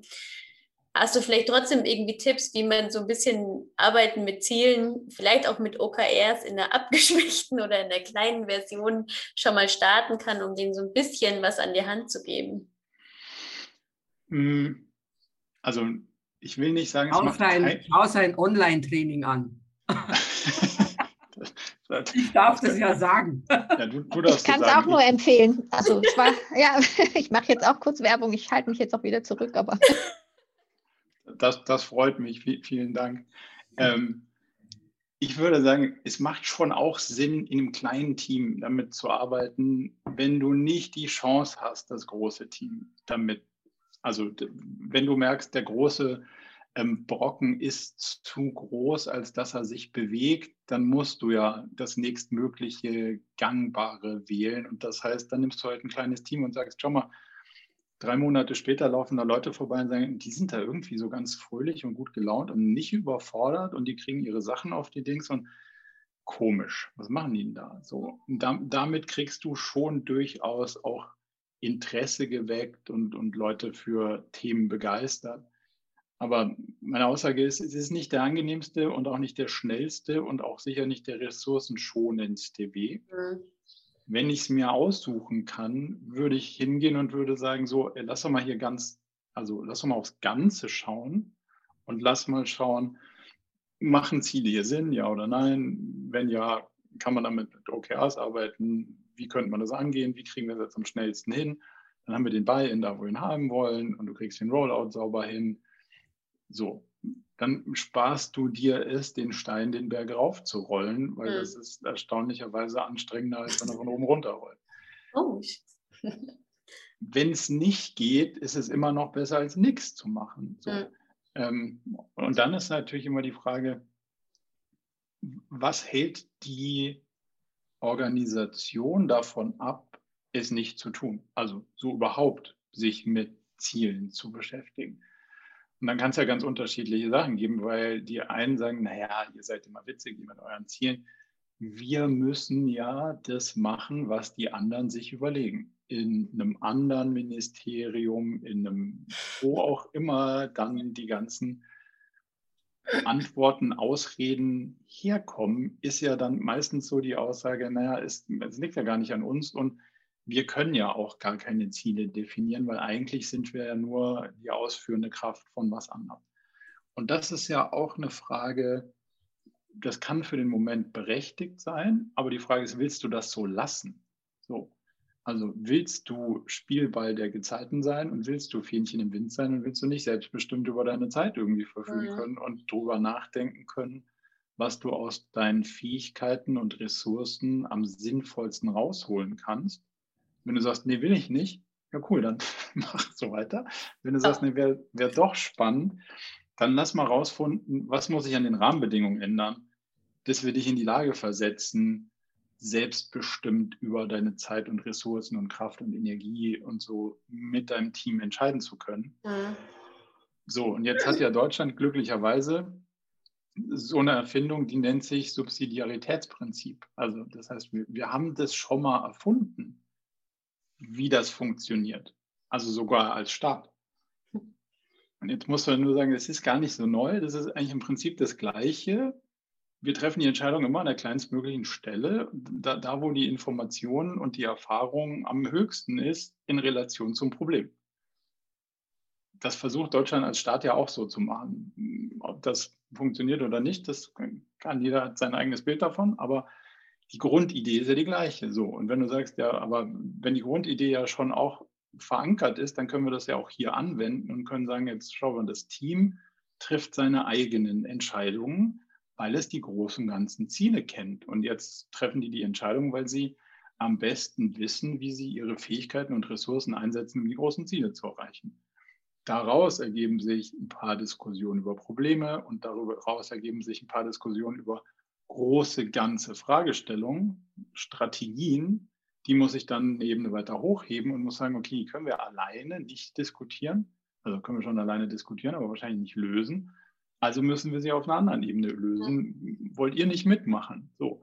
Und so kannst du dich ja langsam nach oben hangeln, weil man sagt so, hier endet irgendwie die Sinnhaftigkeit ähm, unserer Etage. Jetzt bräuchten wir weitere Blickwinkel dazu, um das sinnvoll entscheiden zu können. Und so kannst du langsam anfangen, die anderen in das System mit einzubeziehen und, und sozusagen für die Diskussion zu begeistern. Mhm. Okay. Glaubst du, dass das funktioniert? Also ich bin jetzt selber noch nicht, ich bin erst eineinhalb Wochen da, deswegen kann ich es noch nicht so ganz einschätzen. Ähm ja, also ich glaube, ich weiß einfach noch zu wenig, um das wirklich einschätzen zu können, aber es ist auf jeden Fall mal ein Ansatzpunkt, mal zu checken, wo hängt es denn eigentlich? Also ist es einfach so, haben wir noch nie gemacht, wissen wir gar nicht, wie es geht oder brauchen wir nicht, weil kommt ja eh von außen. Also ich, ich, da, da müsste ich auch erstmal dann nochmal klären, woran hakt es eigentlich. Ja, und du musst wahrscheinlich dann mal die Frage nach, den, nach der Kultur stellen. Ne? Also warum gehen die Leute dahin und was erwarten sie davon, wenn sie dahin gehen und wann sehen, gehen sie glücklich wieder nach Hause? Es gibt ja auch Menschen, die irgendwie gewohnt sind, irgendwo hinzugehen, weil jemand sagt, guck mal hier, erstens, zweitens, drittens, wenn du bei drittens angekommen bist, kannst du wieder heimgehen. Hm. Das ja, wobei wir ja eigentlich davon weg wollen. Also es soll ja modernisiert ist Frage, werden. Ist die Frage, wer will davon weg und warum? ja. Also das ist bei so Change-Prozessen, du musst schon relativ genau auseinander dividieren, wer will hier was mhm. und warum eigentlich und dann einfach mal wertfrei beleuchten, ist das, was gewollt ist, mit hoher Wahrscheinlichkeit eine valide Lösung von dem, was ich eigentlich erreichen wollte? Mhm. Oder mache ich gerade irgendwas, weil die anderen machen das auch oder dem anderen Ministerium machen die das schon. Ich weiß aber nicht genau, was die da machen und warum die das machen, aber es scheint modern zu sein. Cool. Ja, ja. Mhm. so, also die Frage ist, löst das Vorgehen überhaupt das Problem und gibt es überhaupt ein Problembewusstsein? Und da kannst du auch nochmal an, anfangen mhm. und sagen, was habt ihr denn eigentlich für ein Problem? Also warum wollt ihr denn was moderner machen? Also das hat ja idealerweise was mit, hm, so wie wir es machen, ist wahrscheinlich nicht optimal zu tun. Wo genau ist es nicht optimal? Und dann kannst du ja sagen, ja schau, wenn das das Problem ist, dann kann OKR dafür eine Lösung sein. Und wenn ihr eure Ressourcen sinnvoller einsetzen wollt und auf sich verändernde Rahmenbedingungen setzen wollt, besser reagieren könnt, dann ist ja die Frage, ob OKRs ein Tool ist, was uns helfen kann. Und dadurch kriegst du ja vielleicht so ein paar Buy-ins, wo, wo, Leute sagen, ja, ich glaube schon, dass das ähm, Sinn macht.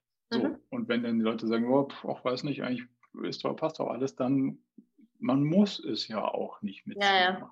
ja. Okay. Hilft, hilft das? Ja, sehr, vielen Dank. Mir fällt gerade noch die, ähm, die äh, Geschichte zum Thema Storytelling dazu ein. Also meine Erfahrung ist, dass es sehr geholfen hat, ähm, das Ganze in eine Geschichte zu verpacken. Es gibt diverse. Unter anderem ist mir natürlich eure Reise nach, war das Paris, Südfrankreich, glaube ich, Marco? Südfrankreich eingefallen. Und es ist wirklich eine sehr gute Story, um den Leuten, also mir hat es häufig geholfen, so eine Art äh, Türöffner im Kopf zu bauen für die Menschen, weil häufig es dann ja auch um das Thema Selbstwirksamkeit geht. Und da haben alle äh, irgendwie immer ein Problem und sagen, ah, ich komme ja gar nicht weiter, ich würde ja gern, auch wenn ich natürlich die Sicherheit des Ministeriums suche oder so. Ja, ne? also, ja. Ich glaube, was, also ne, der größte Schmerz, den wir sehen, ist ja, dass wir gelernt haben in der Schule, dass man das Hausaufgabenheft aufmacht, irgendein anderer schreibt was rein.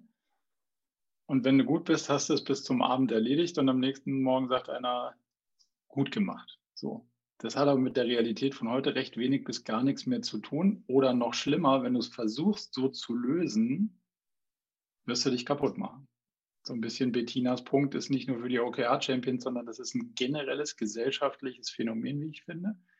Das, so wie wir sozialisiert sind und so wie sich die Realität gerade entwickelt, werden wir auf Massenausbrennung ja, hinauslaufen, weil es nicht dazu gemacht ist, Jetzt war ich nicht der Musterschüler und konnte schon immer selektive Ignoranz ganz gut. Das heißt, früher hieß das auf Lücke lernen. Das hat nicht immer gut geklappt, aber meistens. Das ist aber heute sau hilfreich zu sagen, so, ja, weiß ich, hm, da steht noch was in meinem Heftchen, aber hm, ah, danke, ich glaube nicht.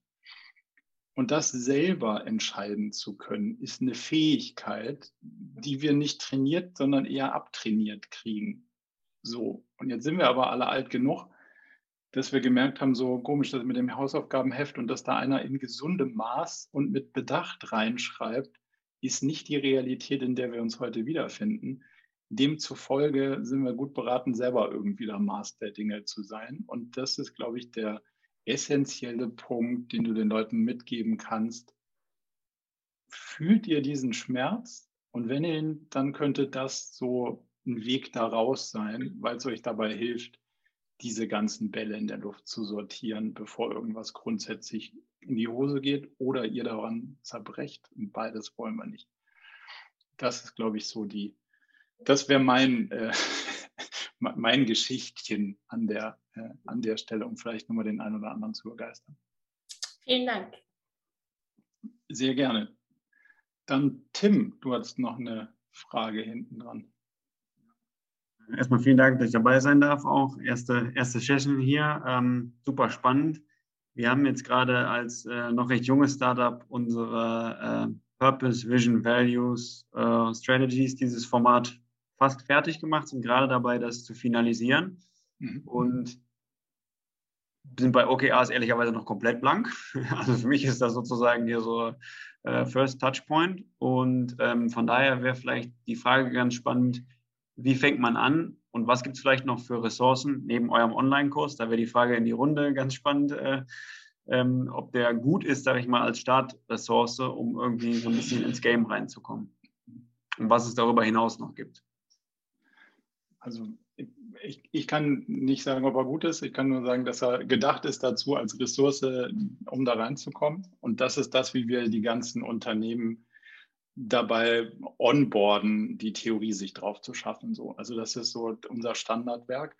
Darüber hinaus sind sicher so Formate wie das hier irgendwie hilfreich, um die Diskussion von den anderen dir auch anzuschauen. Also wo sind die anderen gerade am Straucheln und was sind so die Touchpoints, die die anderen Teams und, und, und äh, OKR-Champions an der Stelle haben. Ähm, und wir versuchen die einzelnen sagen wir mal, ähm, Stolpersteine und Rahmenbedingungen, die es so braucht, damit du schnell aufs Laufen kommst. Ähm, das haben wir in einigen Blogbeiträgen auch nochmal versucht rauszuarbeiten. Damit kannst du auf jeden Fall auch äh, gut dir so ein Bild geben. Ich kann nichts zu anderen OKR-Frameworks und Ressourcen sagen in, in Bezug auf andere OKR-Bücher oder so. Glaube ich, da sind ganz viele Sachen drin, die wir sehen, dass es so nicht so toll geht. Aber da musst du dir selber ein Bild von verschaffen. Da kann ich, äh, kann ich keine, keine Empfehlung zu geben und auch nichts rausstreichen aus der Liste. Das muss jeder für sich selber irgendwie so ein bisschen ähm, entscheiden.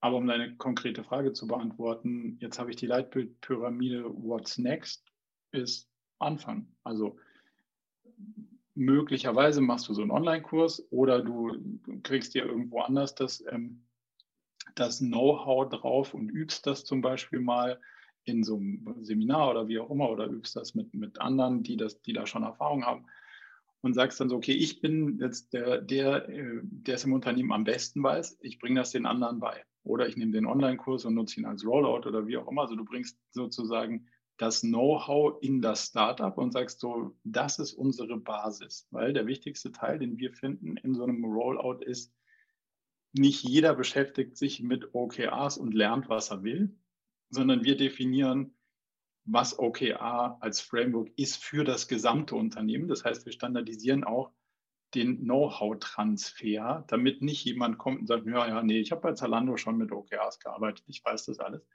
Es ist was ganz anderes als das, was wir sagen, wie es funktioniert. So, und wenn du da eine solide Durchmischung von in deinem Unternehmen hast, macht jeder, was er will oder was er irgendwo mal gelernt hat oder was er glaubt, was Sinn macht.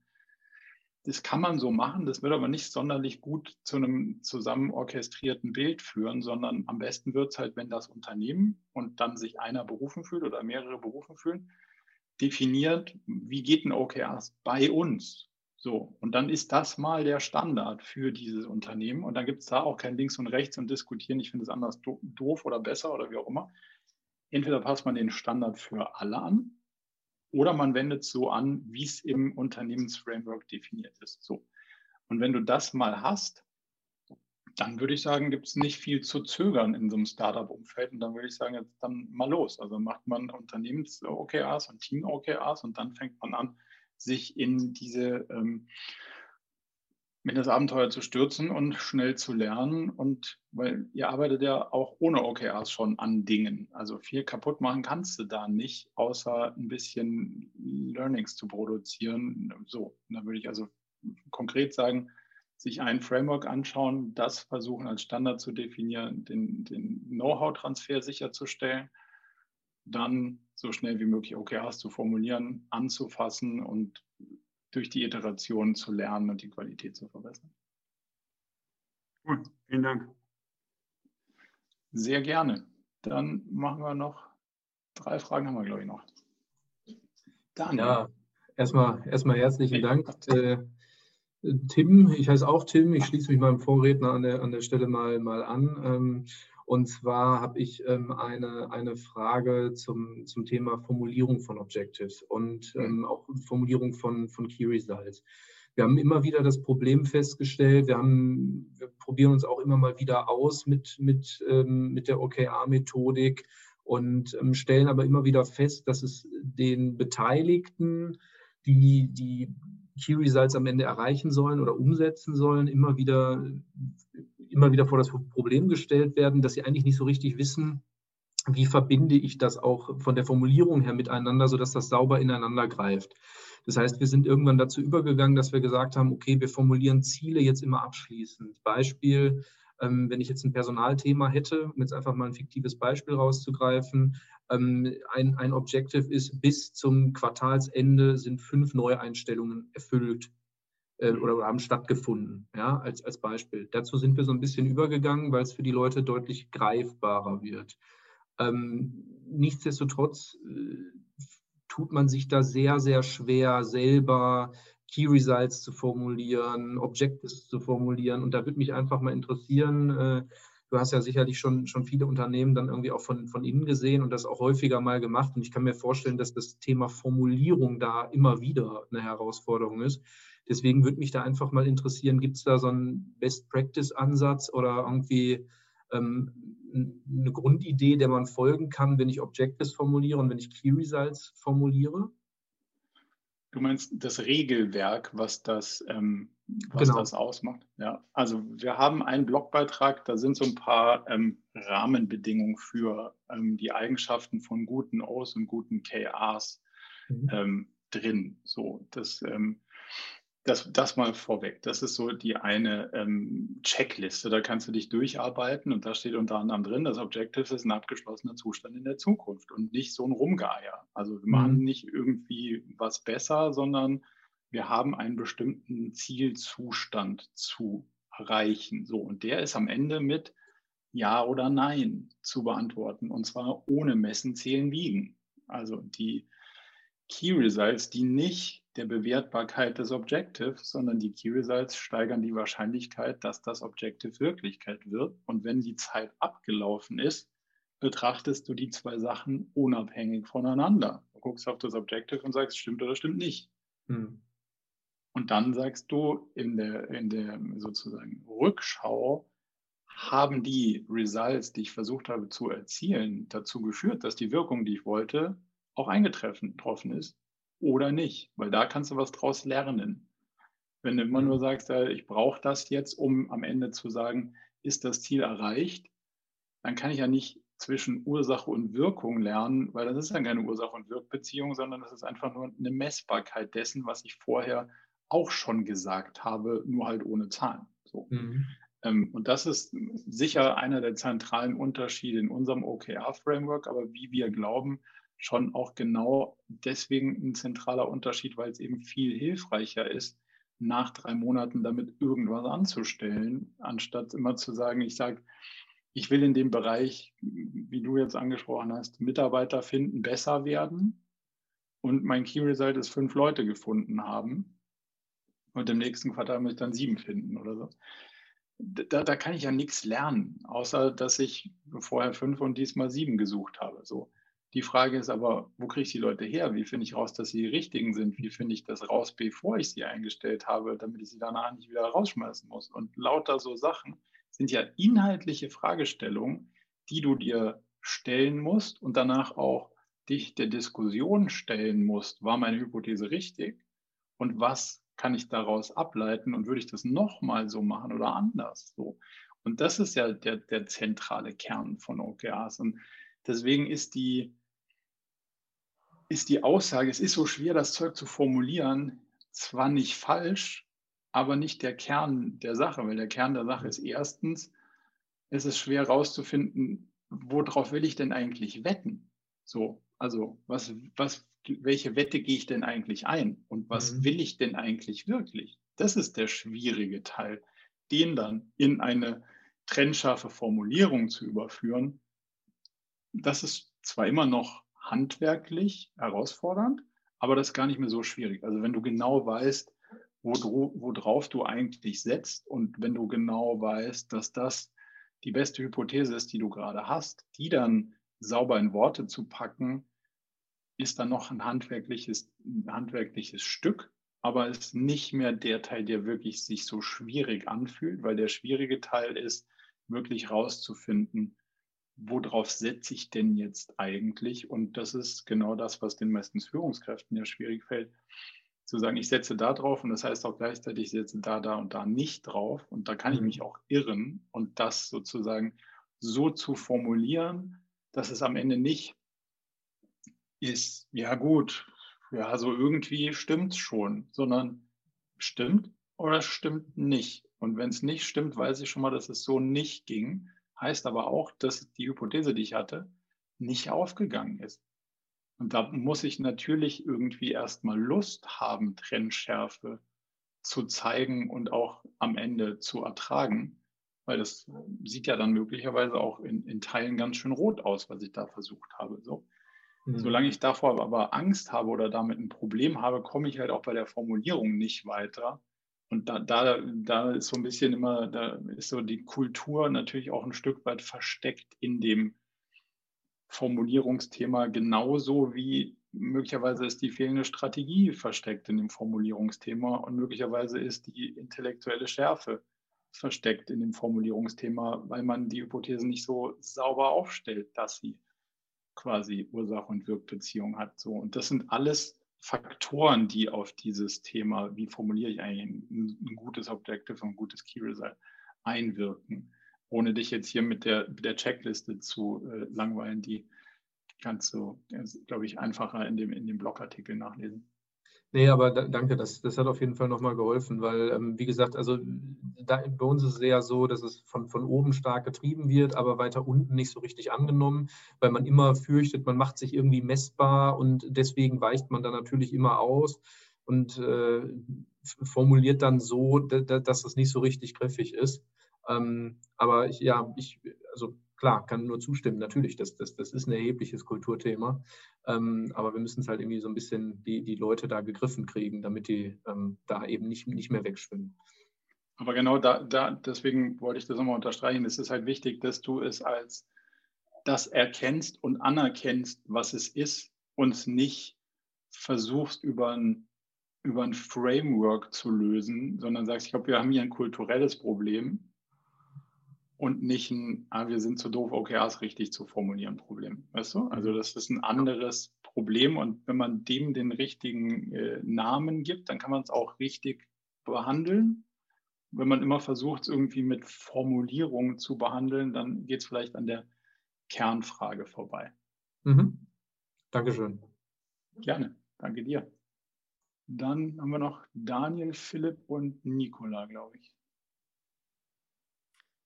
Ja, ich in Anbetracht der Zeit halte ich mich kurz. Ähm, genau, aber die, die, die Vorfrage passt, passt sehr gut, weil ähm, als ich die gelesen habe, äh, ist mir auch meine Frage nochmal eingefallen. Und zwar haben wir bei uns äh, natürlich auch die OKRs auf Mitarbeiter-Mitarbeiterinnen-Ebene runtergebrochen. Und ähm, auf dieser Ebene äh, gibt es einige Personen, die haben sehr viel oder fast ausschließlich mit Tagesgeschäft zu tun. Das heißt, diese Personen, bei denen fällt es schwer, OKRs zu formulieren, also ein, irgendein Ziel, was man dann eben dann erreichen soll, weil eben jeden Tag irgendwas Neues auf sie wartet. Welchen Tipp kann ich den Leuten denn mitgeben, wie man in diesen Fällen gute OKRs formuliert? Also die Tagesgeschäftsfrage ist natürlich ein Klassiker unter, unter den äh, AML-Fragen so. Da gibt es sicher schon die ein oder andere Ausführung in den vorigen Episoden. Ich versuche mal einen neuen Approach oder ein bisschen anderen Aspekt auch zu beleuchten. Was du ja willst, ist rauszufinden, nicht wie kriege ich alles, was ich immer mache, in OKRs ausgedrückt, sondern macht das Sinn, was ich immer da mache. So, und wie mhm. kriege ich es besser gemacht, was ich da zu welchen Ergebnissen ich kommen will und macht es überhaupt Sinn, dass ich das mache oder sollte ich lieber was anderes machen? Das sind die Fragen, die in der Tagesgeschäftbetrachtung spannend sind und nicht, ähm, wie kriege ich jetzt in fünf Objectives und vier Key Results jeweils all das Zeug untergemogelt, was ich so als meinen Tag verschlendert irgendwie äh, benutze. So. Also es ist eine auch hier inhaltliche Fragestellung, was will ich tun und welches Ergebnis versuche ich davon zu erzielen? Welche Ergebnisse sind mir am wichtigsten und wie kann ich das irgendwie mit am wenigsten Ressourcen erreichen? So, also diese Frage sich jedes Mal wieder zu stellen, ist ein heilsamer Prozess und dann kommen auch möglicherweise unterschiedliche Aussagen raus. So. Ein Beispiel, was ich schon öfter angeführt habe, ist, wenn du ein Customer Care Team hast und die sagt, naja, hier rufen die Leute immer an und die wollen die wollen, dass ihre Probleme gelöst werden, dann ist das ja quasi erstmal okay. Spannend ist zu erkennen, weder die Leute wollen, dass sie anrufen, noch wir wollen, dass die Leute anrufen müssen.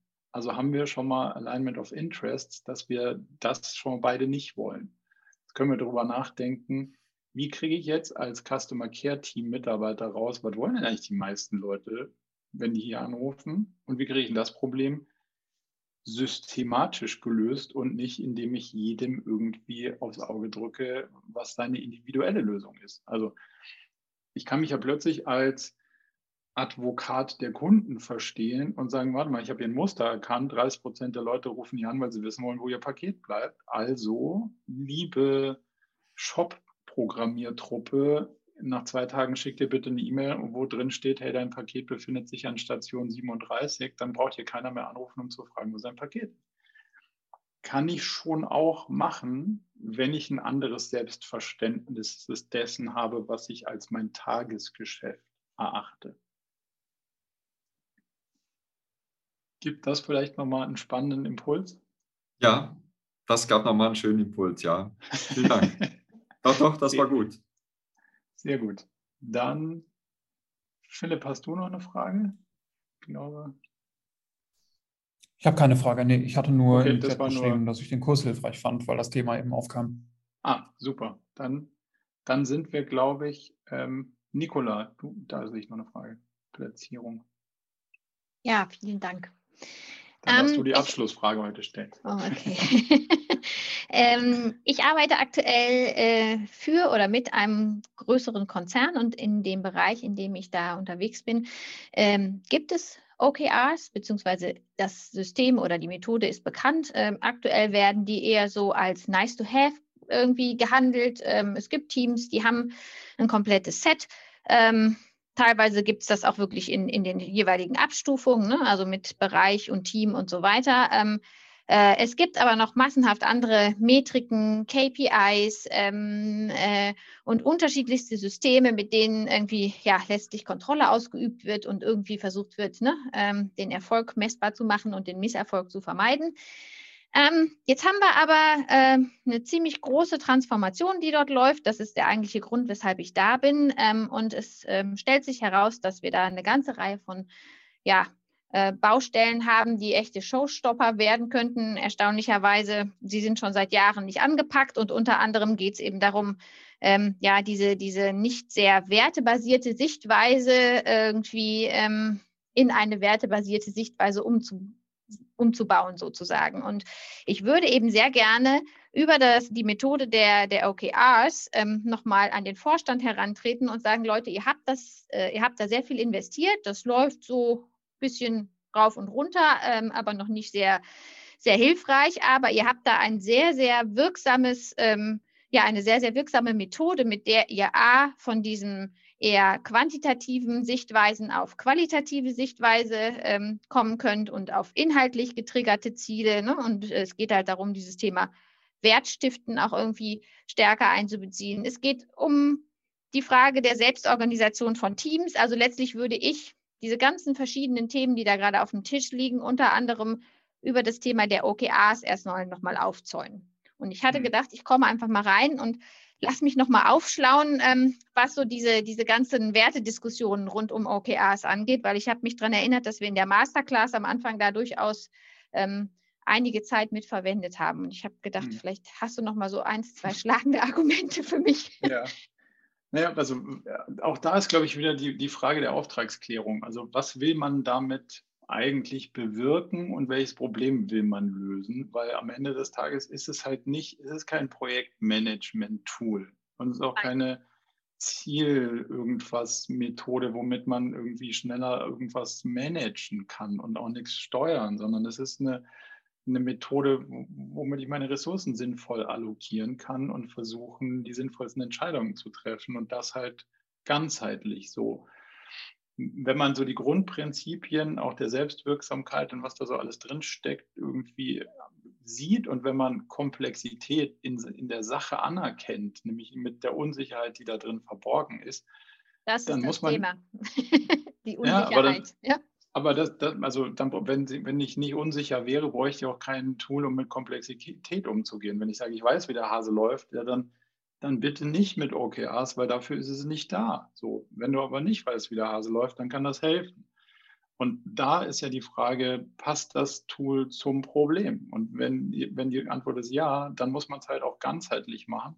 Und dann heißt, es muss ja, das ist intellektuell nicht so schwer klar zu machen, es gibt dann Spannung zwischen, wenn ich ganzheitlich führen und steuern will und dann aber auch noch jede Menge andere Systeme parallel laufen lasse, die nichts mit Unsicherheit und, und Komplexität anerkennen, sondern die weiter von einer sicheren, planbaren Umwelt ausgehen, dann habe ich ja hier ein Spannungsfeld so. Und das. Ja, das ist aber genau das, was wir darüber versuchen zu lösen. Also wir zäumen oder ich würde es gerne von hinten aufzäumen sozusagen, weil diese ganzen, äh, diese ganzen äh, KPI und sonst was Methoden, die hindern gerade verschiedene, also die werden zu richtigen äh, Showstoppern sozusagen, ja. Absolut. Ähm, das ist ein und, und das merken auch alle. Und gleichzeitig ist aber der Impuls, ah, wir müssen hier äh, noch was aufsetzen, damit es äh, noch besser handelbar wird. Und es gibt aber eben OKRs an verschiedensten Stellen Stellen, die, wo, wo Teams eben auch danach arbeiten und auch ganze Abteilungen.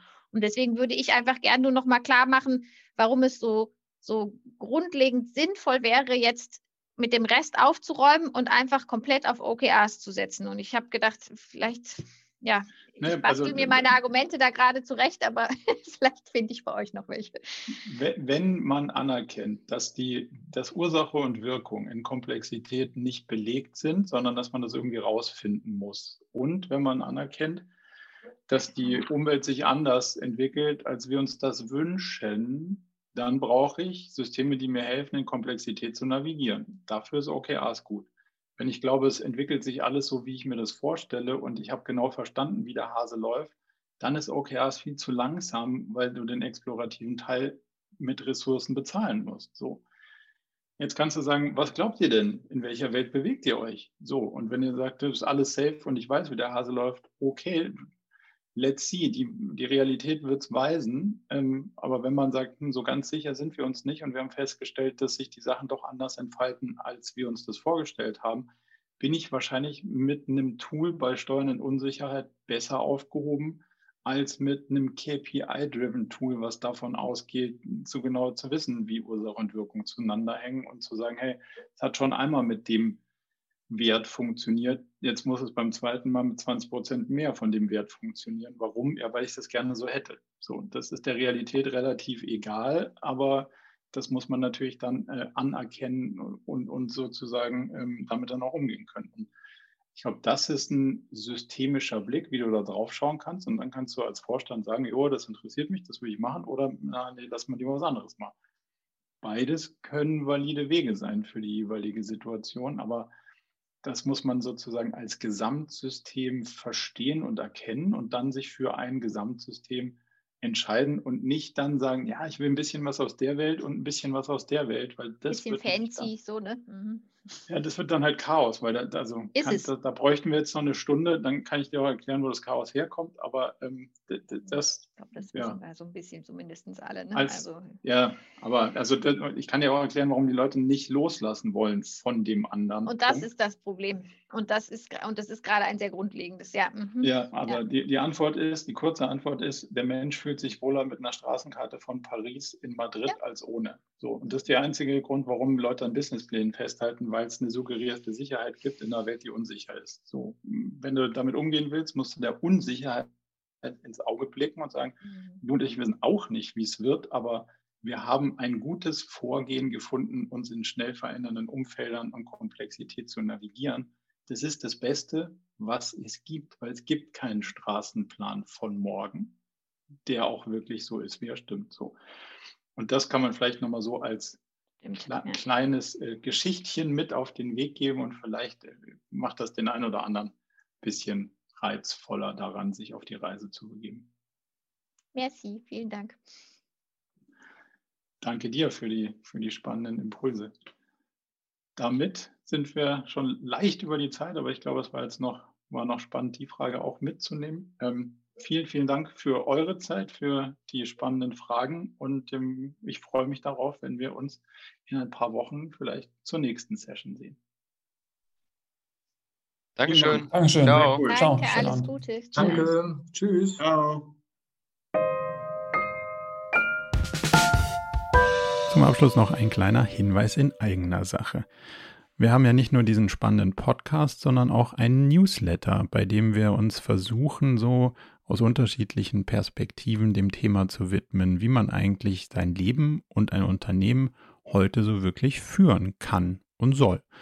Von daher gibt es da einmal im Monat ähm, ganz spannende Perspektiven und natürlich kriegt ihr über den Weg auch immer mit, welche neuen Podcast-Episoden stattfinden, welche Events wir vielleicht online haben und viele andere Sachen. Von daher meldet euch am besten gleich zur Mailingliste an unter murakami.com/newsletter.